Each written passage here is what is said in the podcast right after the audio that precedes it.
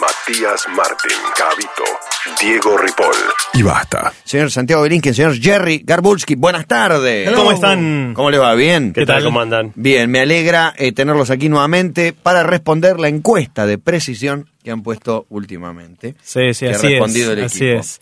Vamos a hablar de la globalización de la cultura. No sé si se acuerdan cuando había que ir a Mar del Plata para comprar alfajores. Sí.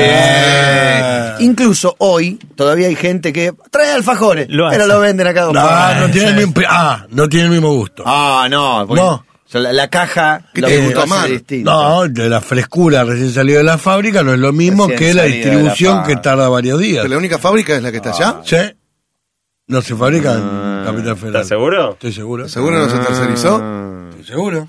Ya cambiaron los dueños, cambiaron todo. Las, Bueno. fabri- la- las máquinas no. Bueno, Y cuando uno era re cool, si traía garotos de Brasil también. Sí. Ahora, ahora te escupo en la jeta. un serenata de amor. En la jeta. El Serenata, ese era el difícil. O sea, ese se acabó El bonobón. enseguida. El El bonobón, bonobón. claro. Aló dosura. Aló dosura. Ese era el chocolate puro, digamos. ¿no? Ah, qué rico. que era. Bueno, obviamente esas cosas se consiguen hoy fácilmente, por lo menos en Buenos Aires. No sé cómo será en el interior, pero en Buenos Aires se consiguen. Y la pregunta que nos vamos a hacer hoy es cómo la globalización está cambiando nuestras culturas y si eso está bueno o no. ¿No? En Bien. algunas cosas puede estar bueno, en algunas cosas no. me interesa. Uno valoraba, en el caso de La Habana, antes que siga, digo, uno valoraba más antes en La Habana. Me acuerdo perfectamente cuando era chico, estaba en la casa de un amigo. Es eh, difícil estaban- de conseguir. Estaban comiendo alfajores y mi amigo me convida. Y yo agarro un alfajor y la madre dice, mirá que le estás convidando de uno de los tuyos. No de los de ella. No, y para el desarraigo también, que el mate, el dulce de leche y esas cosas, porque la lectura de diarios y demás ya con internet ya. Claro, deja, deja de estar tan lejana, ¿no? Eh, vamos a contar varias cosas hoy de los cuales hay links. Eh, como siempre están online para los que quieran verlos en core.to barra global. core.to barra global. Ahí están los links que vamos a ir mencionando durante la, la columna de hoy. Primero, eh, hicimos una encuesta. eh, tuvimos más de 500 respuestas, que está montón. buenísimo. Así que Sí, gra- buenísimo. gracias a todos los que respondieron. Siempre aparte podés sacar alguna conclusión de 500 respuestas. Creo que sí, hay algunas cosas divertidas e interesantes. Por ejemplo, le preguntamos a la gente, eh, lo separamos entre los argentinos que viven acá y los que viven en el exterior. Y resulta que los que viven en el exterior son los que más añoran este tipo de cosas. Y le preguntamos qué pueden conseguir fácilmente en el lugar donde viven, en el exterior. Y resulta que la, más de la mitad consiguen fácilmente yerba, dulce de leche y alfajores. Depende de donde vivan también, ¿no? El Sí, que vive en claro. Qatar, por ahí le, se le complica un Claramente, claramente. Pero en los lugares donde hay más argentinos Sí. se consiguen fácilmente. Eh, sin embargo, más de la mitad de los argentinos de esos mismos, cuando vienen a Argentina, igual llevan los alfajores, el mate y el dulce de leche de vuelta a su lugar de origen. Es interesante que también llevan otras cosas. Hay, hay un par que mencionaron cosas como Fernet, otro dijo pionono. Yo no sabía que el pionono era un producto anhelado y... Pero Lo que pasa, a mí me ¿no? parece Claro. que todo lo que esté vinculado emocionalmente con uno, si vos de chiquito comías una El pionono, un claro. pionono, tráeme un pionono con dulce de leche. Eh, ahora, para, un buen regalo para el que está afuera, que no es tan fácil de conseguir muchas veces, es el dulce batata dulce de membrillo. Esos hay un par también que mencionaron que hay, sí, la, la lata de 5 kilos de dulce de batata, ¿no? Que eh, anda a pasarla por la, por la aduana. es.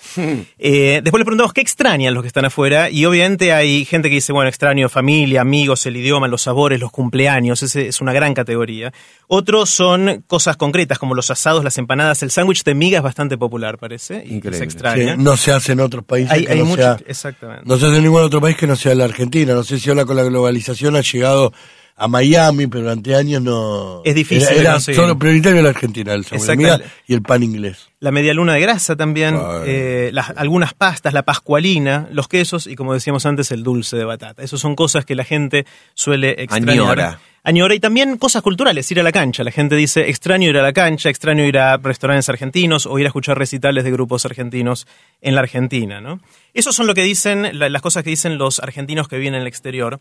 Tenemos muchos que respondieron que obviamente son argentinos que viven en la Argentina y una de las cosas que les preguntábamos era ¿qué querrías tener en Argentina que hoy no hay? ¿Sí? Pregunta Eh, difícil porque si vos me preguntás qué extraño, pero acá me, me obligas a pensar y eso ya es dificilísimo. Claro, bueno. Para mí. Pero que haya habido cosas que no hubieron La todavía. pregunta fue abierta, la gente podía interpretarla de, de la manera que quisieran. Obviamente algunos decían cosas más baratas, digamos, obviamente hay un tema de precios, pero sacando el, lado de precios de, de lado, hay un 17% de la gente que dice nada. No hay nada que quiera que no tenga acá. O sea, Eh, yo sí, ah, Las donas, igual son 17%, la mayoría Kentucky algo Fried quieren. Chicken. por ejemplo. bueno. Eh, un 31%, casi un tercio, dicen que quiero cosas de tecnología que acá me cuesta conseguir. Claro. Eso, obviamente, el iPad, por ejemplo, es una de las cosas que, que surgía en esa lista. Que se puede conseguir acá, pero es más- mucho más caro. Mucho más caro, sí. Eh, um, también hay, hay mucha gente que dice también comida y golosinas, nombran comidas o golosinas concretas, el, eh, una golosina de Estados Unidos o de Europa que acá no se consigue, o de Uruguay. Hay galletitas de Uruguay que son bastante apetecibles y todavía parece que no están acá. Eh, hay un 12% que dice ropa, otros dicen libros, y hay gente que dice cosas raras. Por ejemplo- hay gente que dice necesito repuestos de autos yanquis que acá no se consiguen, tengo un auto del 70 y acá no consigo el repuesto. Un Camaro. Eh, Claro, por un ejemplo. Camaro, por un ejemplo. Mustang. Sí, carísimo hacer eso ahora. Lo que pasa es que el que se embarca en una movida así ya sabe de antemano. Pero a veces lo hace medio inocentón, sí, ¿eh? sí. Sí, sí, sí, sí. O y yendo más atrás, un Forá, digamos, si tenés un, un auto más antiguo, obviamente ese también es Está es buenísimo. difícil. Fui a Laca el otro día y entras por el museo. y Es impresionante los autos que tienen. Sí, sí, sí, increíble. Lo quería contar. ¿Qué Hay, hay gente que Forá. hay gente que querría poder comprar armónicas especiales acá, colecciones, coleccionables de cómics, y hay uno inclusive que dijo querría tornillos y placas PCB de 10 capas. Bueno, no tenemos ni idea es de lo que que es. necesita acá no Pero hay. cada Yo uno tengo con su 30 en locura. Vos le preguntás qué necesitas y el chabón te lo contesta. Claro, sí, sí, Totalmente. está ¿Qué vas a perfecto, cumplió, cumplió con Yo eso. tengo de esas en casa, no sé qué hacer. Yo tengo un berretín, por ejemplo, que es que yo solo uso una, una, una pasta de dientes que no se consigue acá.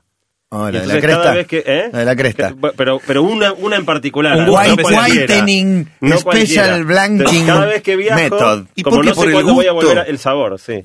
Eh, soy un, un, un- un gourmet No, de la viaja- pasta de viajaste mucho. De pasta esa Para mí es la viajaste pasta para y mí. el día que compraste algo que te gustó y dijiste ahí. Ahora, el tema es que como cada vez que viajo nunca sé cuándo voy a volver a viajar, Tres o cuatro me traigo, no, me traigo una valija digo, con una cantidad importante de pomos de pasta de dientes. ¿20? ¿Qué lleva ahí, Ah, señor? Siete, ocho. Y la co- lo- casi salís en la promo. cinco en casa, tenemos Y- todos, ¿pero todos todos la se usan. lavan con esa? Todos, todos, todos. Ya ahora empecé yo, ahora todos. No, dale una pasta más punga a los chicos. Ah.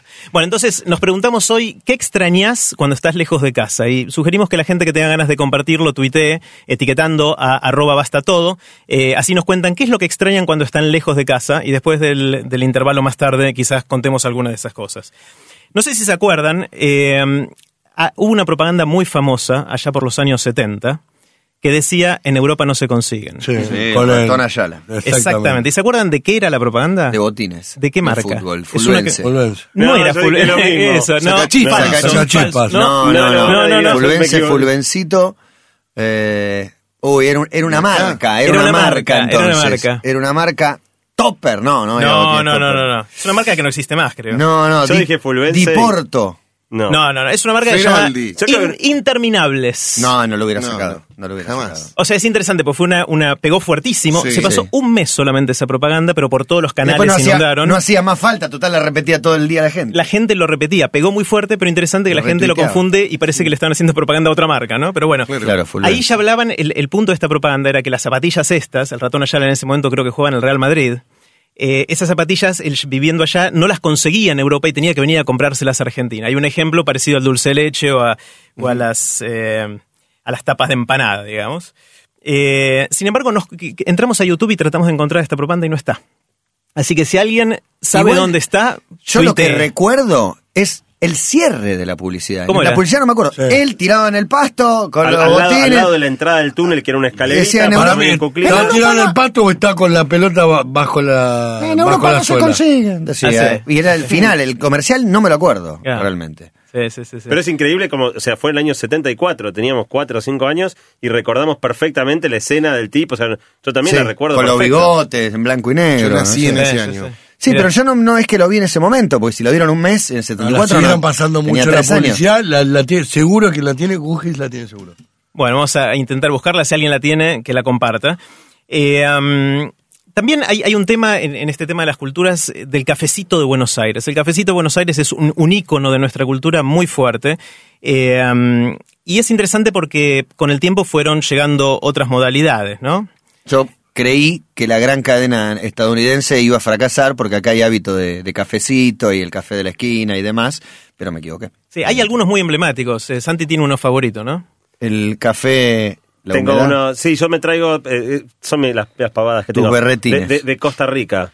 Café Brit, Sobre Pero, todo unos, escúchame. gra- unos granos de café bañados en chocolate blanco. Mira, hay gente que entra a la Puedo página matar por una a la página online de un supermercado para comprar o dar la vuelta al mundo para hacer una compra. Sí, es soy- tengo, mi- tengo mis berretines. En Costa Rica venden Venden este, este, este, eh, café que se llama Brit, que hace granos de café bañados con chocolate blanco.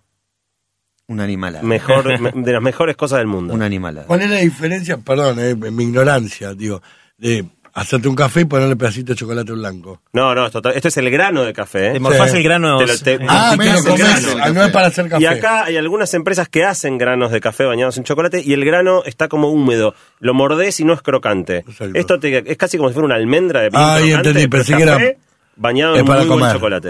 Bueno, Santi es sommelier de granos de café y de pasta dentífrica. Eh, Hablaba respecto a los bares de En Buenos ese Aires. Respecto a los bares de Buenos Bueno, le Aires. preguntamos a la gente en la encuesta que si está yendo o no a los bares más tradicionales o algunos más modernos. Lo- Los modernos los dividimos en las cadenas nacionales o en la cadena yankee que, que está ahora penetrando fuertemente. Eh, y resulta que los resultados son así. En la gente que contestó fue 800 veces en el último mes a cafés o bares tradicionales. Ajá. 500 veces a cadenas locales Sí. y otras 500 veces a la cadena yankee. Que es una sola cadena en realidad. Claro, que sumando las cadenas la tenemos más que los tanto que la- cafetines, digamos. Claro. Estamos promocionando. Igual, Eh, dale, dale, no, no, lo que digo es, obviamente está habiendo un cambio muy fuerte acá. En pocos años, quizás en 10 años, pasamos de, de no tener nada de esto a que los cafetines están decayendo. El mozo que vos venías y le hacías el gestito del café, no, no quedan tantos, digamos. Hay un, pero si querés te cuento, hay un problema muy anterior, cuando ya en mi etapa publicitaria pasó hace 14 años, iban a tener un café de Francia, entonces hacemos una investigación de mercado respecto a un nuevo café que era de origen arábigo. En general nosotros estamos acostumbrados más al gusto de café colombiano. Y nunca desembarcó esa branja, una, una marca que se llama Cartenoir, nunca desembarcó en Buenos Aires porque era claramente la tendencia que la gente no se juntaba. El principal competidor hoy por hoy del café en la Argentina es la cerveza la gente no se junta más a tomar café y se junta a tomar cerveza. Y por eso nunca terminó de desembarcar el café, porque cada vez se va reduciendo más la brecha de los cafés. A mí me, me llamó mucho la atención, un- unos años atrás había un, un bar en la esquina de Charcas y Armenia. Charcas y Armenia. Un bar viejísimo. Sí. De esos que el piso ya estaba medio desnivelado por el paso de los años. Los mozos tenían en promedio 85 años. Desnivelado como el cual- Estaba tal cual como si fuera la década del 60. Y realmente vos entrabas ahí y sentías que te metías en una máquina del tiempo. Y obviamente pasó lo esperable. Demolieron el bar para hacer una torre y el bar desapareció. Eh, y son esos lugares que, viste, cada vez que desaparece uno de esos, es como que se va, se va muriendo un pedacito de historia. Pero a la vez yo pienso, en el momento que vi que lo cerraban y que empezaban a demolerlo para hacer la torre, me agarró una amargura grande, pero a la vez yo no iba a tomar el café ahí. Claro, claro. Viste, iba, iba por ahí a otro lugar cerca, mejor iluminado, más Sí, lo señalamos acá muchas veces de cierta hipocresía, de nos salvemos al bar británico. Está hace 20 años ese esquina y no fuiste nunca. Y ahora vamos a ir, está bien, me parece bien defender el patrimonio arquitectónico, cultural, este, pero eh, me parece raro también el que no le interesa ir, no fue nunca, no va a ir nunca, pero se indigna y va a la marcha para salvarlo. Me, llama la atención. Bueno, este bar fue una, una pérdida grande. Yo cuando vi que lo demolían, la verdad que me dio mucha tristeza. Pero la realidad es que cada vez más elegimos las cadenas y los lugares de autoservicio. Bien, hasta acá veo que estamos haciendo un parate porque nos cantan 16.30 y tras la tanda vamos a continuar. Hay montones de mensajes, la gente se engancha con qué extraño, las cremocoas, me trajeron de Alemania, Oh. vivo en Dresden, las últimas veces fuimos a Argentina, nos llevamos, además de vino, dulce de leche, yerba, turrones, marroc, tapa de empanada, una vez traje una pasta linta, la última vez eh, nos trajimos dos latas de 5 kilos de dulce de batata y membrillo. En el aeropuerto me hicieron abrir la varija para mostrar que estaba envasado de fábrica. Terrible quilombo. Pero no hubo problema. Turrón Namur. Acá en Dubai la yerba mate es más barata que en Buenos Aires. Sí, y más mensajes dicen, y los tweets. alfajores más conocidos. Sí. En Lima, Perú, más baratos que en Buenos Aires. El wifi gratis en todos lados, dice, hasta en el aeropuerto. No, esa. Y acá hay más wifi gratis que en el mundo, me parece. Acá sí. Sí, Acá hay mucho wifi gratis. Anda a conseguir wifi gratis en Estados Unidos, no hay ni por Cuesta un casualidad. montón, y en Europa también. Pasa lo mismo. Sí, ¿Por qué depende de dónde. ¿Por qué los hoteles? Yo me insistamos con esto. ¿Por qué te lo cobran los hoteles? Porque puede. Incluso Sí, vimos cobrame la luz. Cobrame la luz entonces. Sí, bueno, tenés que dividir, hacer una cuenta, pero podría ser con el aire acondicionado, usaste la tele tantos minutos, eh, ¿no? El despertador, la cafetera. Sí, yo creo que hoy en día vas a un hotel y no tenés internet. Y en una época, no sé si se acuerdan, en, en las películas se veían los hoteles en Estados Unidos que afuera ponían el cartel que decía HBO, avisaban que tenían Sí, sí, canal un canal de televisión película, por cable. Y ahora lo único que importa es que tenga internet. Internet. Ahora, una habitación que vale no sé cuánto, decía ayer el de la película, 500 dólares y le cobran 20 dólares 20 mangos por día. por día de internet. Una afano. Para un berretín de Santi, Ana te cuenta que los granos de café Brit también se consiguen en Chile, incluido el aeropuerto de Santiago. Correcto. La última vez que pude comprar fue en un paso haciendo una escala por Santiago y también se consigue en Perú. Pero originariamente son de Costa Rica. Te querés- Hacemos. se escapa a Costa Rica. Sí, a se quiere a un Costa poco y Rica. después vuelve con el café. Qué piola. Te querés ir a, A comprar café. a Puerto Viejo, te querés ir. Basta. ¿Qué está diciendo la gente? Porque siempre que hablamos con los que están afuera, preguntamos qué extraña y te hablan del humano, de mi primo, mi tío, mi viejo, ir a algún lado. La comida termina quedando en un segundo plano, en sí, general. otra cosa que surgió bastante son los muebles. Hay gente que dijo extraño mi cama, extraño Sí, mi almohada sí. o extraño mi inodoro. Sí.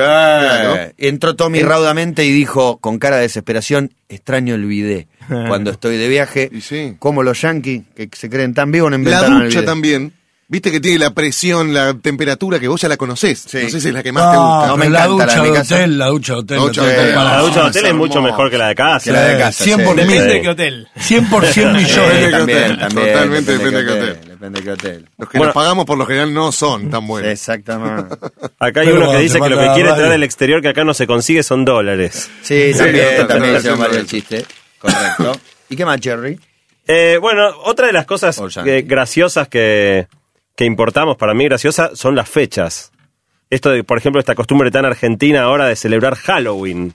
O, o el día ¿Tan de San argentina? Valentín. Digo, eh, Pero la- en verdad, los barrios repente- cerrados se explota Halloween. La, generación Halloween. que viene en vez más. 20 años ya van a creer que se inventó acá en, en va a Buenos ser Aires. una ¿no? tradición argentina, lo mismo Los que San. Valentín. Sí. Este, Barrio cerrado, todo bien. Igual anda en Bernal que te toca el timbre uno con una máscara. Dulce o, tre- o treta, Ramos. treta o truco, ¿no? sé. Claro. 22 o 38. Hay, hay que... Bueno, no es para tanto, viejo, pero es verdad, es una, son celebraciones nuevas. aquí. Y después otra, otra cosa curiosa, recordando esto que hablábamos de cuando había que ir a la costa para comprar alfajores, otra cosa que cuando nosotros éramos chicos, ustedes recordarán, había que ir a la costa para hacer, era para jugar a los fichines. ¿Sí? Sí, señor. Los fichines Sí, no señor. existían en la ciudad de Buenos Aires, No, estaban no. prohibidos. Enjoy, con lo cual uno Play. esperaba todo, el, todo el año. Que llegara el verano para ir a poder jugar a Y la a- a lucha con costa a tu viejo, fichines. a ver cuánto te daba de- para Y a fichines. tu papá le pasaba lo mismo con el casino. Esperaban los dos ir a la costa para poder ir al casino él y para... Mientras vos ibas a los fichines. Tenías que sacarle partido a uno para que te dure. pues, Después no- apareció el curro, no sé si recuerdan que en algunos terrenos ferroviarios eh, se violaba la prohibición, entonces en la estación de Once, por ejemplo, era el único lugar en Buenos Aires que había fichines. Sí, señor. Cuadra de cola para ir a Sí, jugar a los señor. fichines en la estación de No, No no, Once. pusieron General un Paz y saco, en Liniers había uno justo frente a General Paz. Ajá. Yo- Después y después en provincia, porque yo iba al colegio en Vicente Sí. López, y ahí en Puente Saavedra había una oficina. En Claro, Ramos porque, estaba era, el porque era bucanero. ferroviario, porque era la estación de tren de, Aristóbulo del Valle. Aristóbulo, Exactamente. Y después, en realidad, se permitieron, proliferaron por todos lados y después, obviamente, No desbordados por la computadora, las consolas y qué sé yo. el teléfono. Hoy en día no queda una sola. Es verdad. Eh, um, también se globalizaron los juegos de mesa. Eh, muchos de los juegos con los que crecimos nosotros ya eran importados. El, el estanciero, que suena muy argento, digamos, Sí. es una copia del Monopoly. Prácticamente lo Sí, mismo. la adaptación. El TEG es una adaptación del Risk, Ajá. con algunas reglas distintas, pero ¿quién de nuestra generación no cree todavía que Kamchatka es un país? ¿no? Claro. Que era uno de los países del Porque era rara TEG. la configuración del TEGA. Había ciudades, países, regiones, que California, de golpe, cualquier cosa. Sí, ¿no? Pero al día de hoy hay un montón de fanáticos del TEG y hay distintas versiones del TEG, etcétera. Sí. La, la otra cosa que importamos mucho fue comidas. Eh, cuando yo era chico el kiwi no existía, para mí. En la Argentina Es que no, existía, el kiwi. No, no estaba. Se inventó en los Eh, 90. Es- acá se, trajo en los 90, eh, obviamente es, es la fruta nacional de Nueva Zelanda, eh, pero ni siquiera es original de ahí, es de China y los neozelandeses lo trajeron a principios de los Ah, bien, 1900. pero ¿es una, ¿es una fruta eh, original o fue creada por el hombre? No, no, es original, original del sur de China. Uno de acá contrasta, ¿eh? Wi-Fi gratis en Estados Unidos en todos lados, hasta en los parques. En Argentina te sacan un ojo, dice, no coincido, dice uno. No, en algunos sí, parques. Juan acaba de volver. ¿Sí? ¿En general había wifi? Me sorprendió que en el Central Park había wifi. Bueno, el Central ¿Y Park andaba sí. bien, Juani? Más o menos. Eh, bueno, acá pasa lo mismo con el 3G. El 3G no le anda a nadie. A nadie. A y nadie. lo de San Luis, que el otro día había una chica de San Luis que esperaban no sé a quién para hacerle alguna entrevista. ¿De dónde son? De San Luis. Ah, el Wi-Fi. Me dice, no hay ser humano que no te. Es el único comentario que reciben. y me dice, le digo, ¿pero hay o no hay? Sí, pero es una cagada. Pero vos en tu casa, ¿usás ese? No, no, saco otro, me dijo. Bueno, otra cosa que, que importamos en las últimas décadas, obviamente, fue el sushi, que cuando éramos chiquitos no existía y hasta nos daba impresión comer pescado 90 crudo. también, ¿no? A- Ayer, Sí, ayer sí, pasamos 90. por uno de los que era, fueron de los primeros restaurantes de sushi, es- Sí. es un- hay un kiosco. Sí, sí, sí. Ya pasamos con Diego ayer. Bueno, y cuando éramos chicos había que esperar al verano para comer frutilla. Claro. O sea, la fruta se comía en su estación. Como- como sigue- debe ser. Como debe ser, Como debe ser, como parece. sigue siendo la cauciloy, que está solo un pocos meses en invierno, digamos. Claro. Pero ahora hay muchas de las frutas que se consigue todo el año porque vienen de otros lados, del otro hemisferio donde se cultivan a contraestación. ¿no? También, obviamente, importamos la comida rápida, el fast food. Eh, cuando éramos chicos estaba Pampernick, ¿se acuerdan de Pampernick? La versión Eh, local. Y de Cheburger, ¿se acuerdan de Cheburger? Sí, no? claro, sí, sí. Me Sí, eh, había uno en eh, Santa Fe. y Canning. y- ¿Por qué era Canning en ese momento? en ese momento era Canning. Eh, es interesante el caso del asado, porque nosotros nos creemos que es nuestro, pero cada país cree que el asado es suyo y cada uno tiene su versión del asado. Y obviamente hay peleas eh, largas sobre qué asado es mejor, eh, pero claramente los estilos son, son bien distintos. ¿no? Más allá de los productos hay, hay temas culturales metidos. Les cuento una de una charla TED, que es una de mis charlas favoritas, que dura dos minutos Ajá. es de un tipo que se llama Derek Sievers y él dice que imaginemos que viene un japonés a Buenos Aires, la voy a adaptar un poquito a la charla, Dale. eh, y nos pregunta, estamos en la calle y nos pregunta cuál es el nombre de esta manzana. Y uno le dice, ¿cómo esta manzana? Eh, Esta es la calle. Freire, esta es la calle Conde, esta es la calle Césped y esta es la calle Palpa, esta manzana es la que está en el medio de esas calles. Sí, sí, pero ¿cuál es el nombre de esa manzana? Y uno dice, no, las manzanas no tienen nombres, las manzanas son los pedazos, los cachos de tierra sin nombre que están entre las calles que sí tienen nombre. Claro. Ahora imaginémonos que vamos a Japón y le preguntamos a un japonés eh, cuál es el nombre de esta calle y nos va a decir, bueno, esta es la manzana 12, esta es la manzana 13 y esta es la manzana 14. Sí, sí, pero ¿cuál es el nombre de la calle? Le preguntamos, bueno, en la calle esta es la, que, la calle que está entre las tres manzanas. que te estoy diciendo. La calle es el lugar sin nombre que está entre las manzanas que sí tienen nombre. Y uno le dice, sí, sí, pero eh, ¿cómo sabes entonces una dirección? Y bueno, decís, mira, esta casa está en el distrito 8, la manzana 13, la casa número 1. Y vos le decís, bueno, pero me di cuenta que los números de las casas en una manzana no están en orden. ¿Cómo te ubicás? Y el japonés te dice, sí están en orden, están en el orden en que fueron construidas. Entonces la 1 La casa uno, la primera que se hizo. La 2 está a la vuelta manzana, la 3 está en la otra esquina, la 4 al lado de la 1. Y anda a encontrarla, ¿no? En el, el video es muy gráfico encima, porque ti- tiene un grafiquito que lo explica y que lo hace más increíble todavía. Y pueden ver ese video en core.to barra global, ahí está el, el link, pueden verlo y está con subtítulos en castellano. Y es interesante esta- estas diferencias culturales de cosas que uno da por obvias, que lo que tiene que tener nombre son las calles, por ejemplo, y no las manzanas, pueden ser muy distintas en otros países. Hay médicos en China, por ejemplo, que creen que su trabajo es mantener a los pacientes con buena salud. Entonces, cada mes que uno está sano le paga y cuando uno está enfermo no le paga al médico. Entonces el médico se hace rico cuando vos estás sano, que pareciera estar alineando los incentivos de una manera bastante razonable. ¿no? Perfecto, me encanta. Eh, entonces es interesante porque algunas cosas que uno da por obvio en ciertos lugares del mundo, cuando otro lugar, lo contrario a veces es verdad. Eh, y eso puede abrirnos un poquito la, la cabeza, ¿no? Sí, lo de la manzana me parece poco práctico, pero lo del médico me encantó.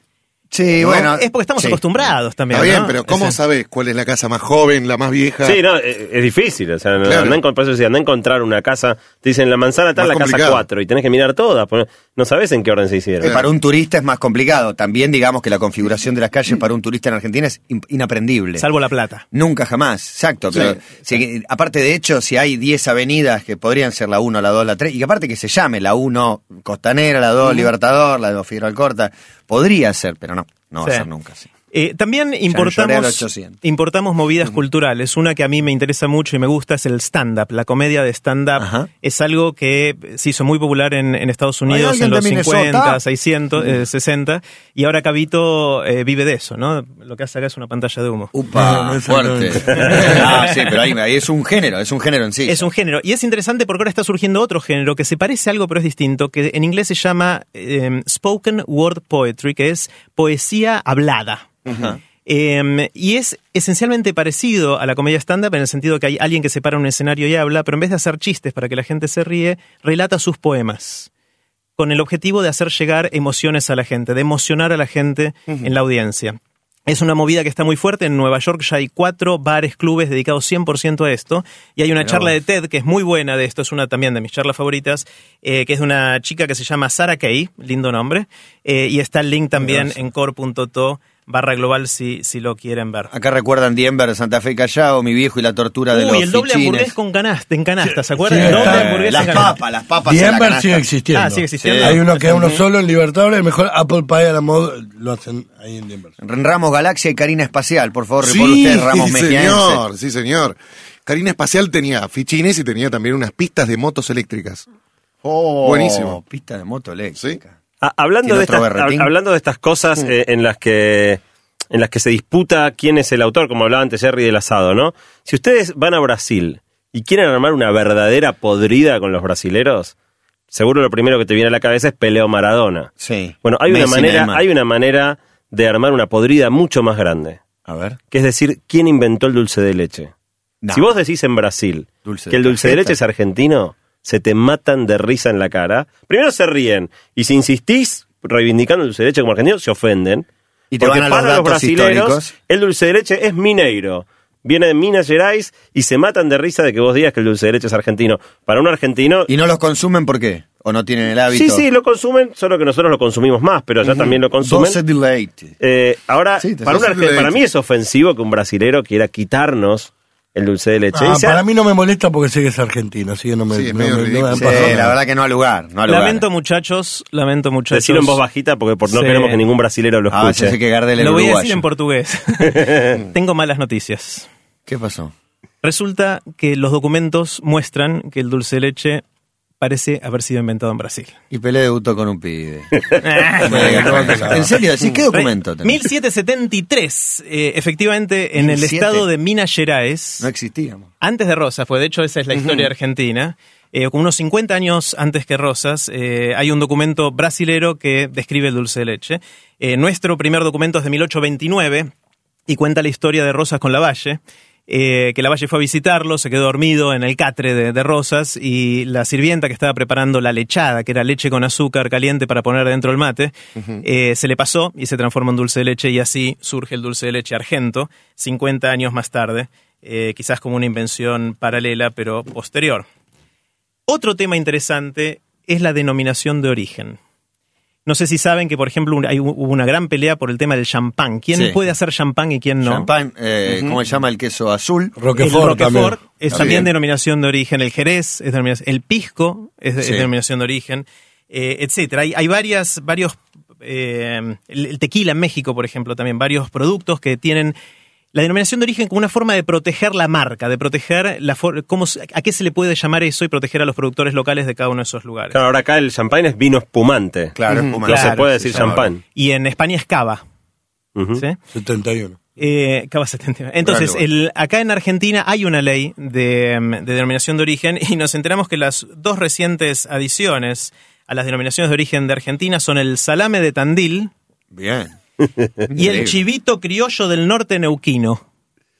Parece Del que quieren proteger esa denominación y... eh. Está bien que lo protegemos porque parece que en Estonia estaban preparando chivito y lo llamaban neuquino, ¿viste? Y el neuquino es nuestro. Chivito Rolinga. criollo del norte neuquino. En Estonia Eh, viven todo Rolinga, me sí, quiero, sí, me claro. quiero imaginar.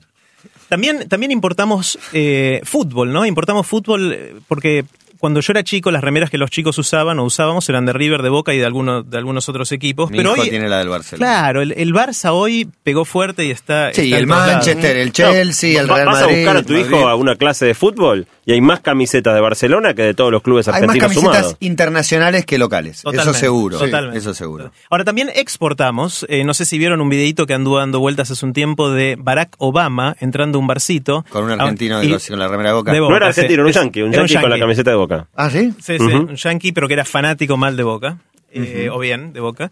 Eh, y ese, ese videito también pueden verlo en, en core.to barra global. También está Mark Zuckerberg, el fundador de Facebook, con un shortcito de Racing. De Racing, Sí, sí, lo vi. en Lo Punta escracharon con una foto con un una shortcito siesta, de- ¿no? sí, en un banquito tirado en el coso. También Sí, la sí. foto está, está ahí si, si la quieren ver. Bueno, con todo esto, una de las cosas que estaría interesante pensar es cuál es la definición de hogar. ¿Qué es para nosotros el hogar, no? Porque estamos hablando de extrañar, de, mover, de Sí, movernos, podríamos hablar de patria, es un término que remite a otras cosas, eh, pertenencia. En realidad el país es como un, un, eh, un conjunto de personas. Lo, lo más importante me parece que son es la gente que vive acá y, el- y la pertenencia que uno tenga. La globalización me parece que lleva a una tendencia de unificar modos de vivir que te aleja mucho de esa, de esa sensación. La patria, aparte, es la infancia, son tus recuerdos. Esto que decíamos, te piden el pionono porque lo hacía la abuela cuando era chico Claro. y, y demás. Pero es verdad, hay muchos eh, eh, que les encantan las nuevas cadenas de, de café y muchos que la odian. Ya no es no la elijo, prefiero tomar en otro lado. No, no, me da bronca cómo destruyen un hábito, una costumbre, un lugar encima pretencioso, no te, te cobran más caro y no te atienden. Las quejas acá están a la orden del día. Total, totalmente, totalmente. Y si le preguntamos a la gente qué extrañas cuando estás fuera de tu hogar, está bueno ver qué, qué definiciones posibles hay de hogar. Hay un par que a mí me parecen interesantes. Una definición de hogar es, hogar es el lugar al cual querés volver cuando te vas. Y sí. O sea, eh, vos no te das cuenta que es tu hogar hasta que tenés que irte. Es como al pez que sacás del agua y dice, devolveme ya ahí, poneme de vuelta ahí Y porque hablar quiero cuando volver. entras a tu casa, ese, ese primer momento que dejaste Sentís que todo. estás en casa. Y- El hogar es donde está el corazón, decía Andy Bell de Erasure. Y sí, También. es correcto también. Hay gente que dice que el hogar es el lugar al cual llevas las plantas. Porque si te vas de vacaciones no llevas Claro. las plantas, pero si te mudaste llevas las plantas Sí, con vos. Esa sería otra forma de... todo si te Sí, la floración. Ahora, si nos creemos esta definición de que es el lugar al cual querés volver cuando te vas, también podemos definir como hogar, por ejemplo, para las generaciones de nativos digitales, los chicos Uno más puede decir jóvenes. perdóname, un Sí. puede ser el hogar. No, También, bueno, no, no, tu prima es una mujer de hogar, pero no lo vamos a tomar. es un lugar que quiero volver. Bueno, con esa definición, para un chico quizás Facebook es el hogar. O su teléfono celular es el Sí, hogar. sí. Porque si se lo sacás quiere definitivamente volver ahí y extraña y es el lugar donde se siente cómodo. Entonces uno, cuando emp- habla de extrañar y las diferencias culturales entre países, que es lo que venimos eh, diciendo hasta ahora, quizás a futuro las diferencias culturales tienen más que ver con estos otros hogares. Y de hecho hay un montón de comunidades que están empezando a surgir online de manera global. De, no sé, fanáticos de las orquídeas. Hay páginas en Facebook de fanáticos de las orquídeas que están en todos lugares del mundo. Me parece y que muy se juntan ahí. No, pero eso está bueno. Me parece que Internet sí ha, ha juntado a los del mismo interés. Vos te, te, te fanatiza una cosa y en tu vida encontraste a nadie. Ahora la buscas en Internet y Una, encontrás. una vez encontré Claro, una página de que lo se que llama sea. Men Who Looks Like Kenny Rogers. Claro, bueno, y hay un montón de gente ahí metida gente en que ama esa los tornillos, Sí. los toldos, no sé, Claro. cualquier cosa. Hay, hay Bueno, de todo. hay- tengo una historia, la primera vez que encontré un grupo raro de, de esto eh, fue en el 95, ya hace 17 años. En ese, Del abasto eran los No, en ese momento yo vivía en Estados Unidos y fuimos con, con mi esposa a visitar San Francisco. ¿Dónde vivías? En Vivía en Boston durante 7 años. Mirá vos. Eh, y fuimos con... Mirá Boston. Fuimos con Marce, con mi esposa, que hoy cumplimos 19 años de casados. Aplausos. ¡Eh! ¡Felicidades! felicidades. ¡Da Vivan para Beatles. Eh, fuimos a San Francisco y cruzamos el Golden Gate, que es ese puente tan famoso que está en San Francisco, llegando a la otra ciudad que se llama Sausalito. Uno cuando llega al otro lado puede pegar una vueltita y subir una montaña que hay ahí, que es muy linda porque desde ahí se ve el océano, se ve la bahía, se ve todo San Todo, Francisco. todo, todo. Y arriba de toda Y esa ahí montaña, pensás qué lindo por un atentado. Claro, arriba de esa montaña hay un túnel. Un túnel de unos 200 metros de largo, muy raro, que nos bajamos con Marce ahí en, del auto y dijimos, vamos a ver este túnel. Nos acercamos y escuchamos un sonido que sale del túnel, también muy raro. Y cuando espiamos dentro del túnel, vemos que hay una persona en la mitad del túnel cantando. Estaba sola, no había nada en el túnel, es esta persona solo cantando. ¿Te pareció un genio en el momento? En el momento ¿O- o era, era raro, era raro, era raro. Y bueno, esperamos que terminara de cantar, nos acercamos, era una señora, y resultó que esta señora era la presidenta de la Asociación de Cantores de Túneles. Gente que Qué se ganas de aplaudir. fascina. Vamos a aplaudir. ¿Conociste otros cantores de túneles? Yo no, pero ella era la presidenta Ah, de la única que cantaba. No, pará, soy la presidenta. la Claro. Yo soy el presidente de esta calle, Club de Amigos de la calle Conde. Bueno, hoy, hoy esa gente puede, tiene una forma de reunirse. Seguramente hay un, gente que le pueda gustar esto, pero quizás hay uno en cada ciudad y antes no se podían juntar. Hoy Claro. con internet, con el nuevo hogar que puede tener mucha gente, claramente tienen un lugar de encuentro. Y para cerrar, un último tema que cuando lo vimos con Santi nos, nos partió un poquito la cabeza, y es que resulta que en el mundo hay 6.000 idiomas.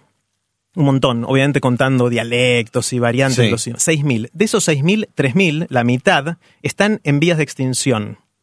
Eso quiere decir que en estos idiomas hay muy pocos chicos que los hablan. Ajá. La mayor parte de la gente es cada vez más vieja que habla estos idiomas y de hecho en promedio se estima que cada dos semanas se muere un viejito que es la última persona en hablar un idioma.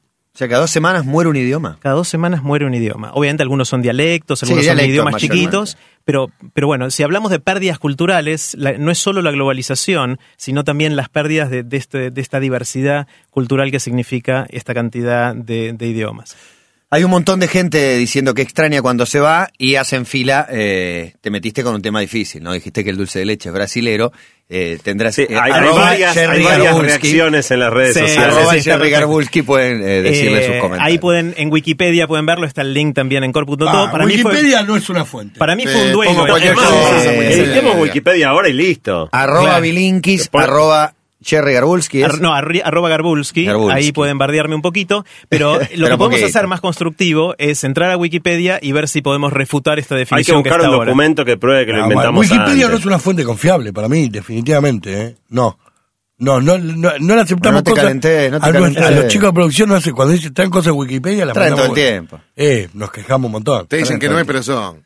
Bueno, hasta acá Santi Bilinkis y el señor Jerry Garbulski contándonos de la globalización, el hogar, ¿no? El sentido Sí, de pertenencia, lo que extrañamos. Les cuento dos cositas muy cortitas, son dos anuncios. Eh, estamos terminando de editar las charlas de TX Joven, arro- eh, Río, Río de la Plata, y las vamos a subir seguramente durante esta próxima semana. ¿Dónde estaba esta de Japón que contaste? Una chiquita de afuera, esa debe estar en, en Va, TED, va- si va a estar en TED también, entonces en tdxriodelaplata.org lo pueden ver. Y mañana, miércoles, se hace TEDx Montevideo, así que para nuestros amigos y compañeros eh, uruguayos, perdón, eh, pueden ir a TEDx Montevideo, que se hace en el Teatro Solís en Montevideo, o seguirlo online en su página. Basta de todo un año después. Y basta.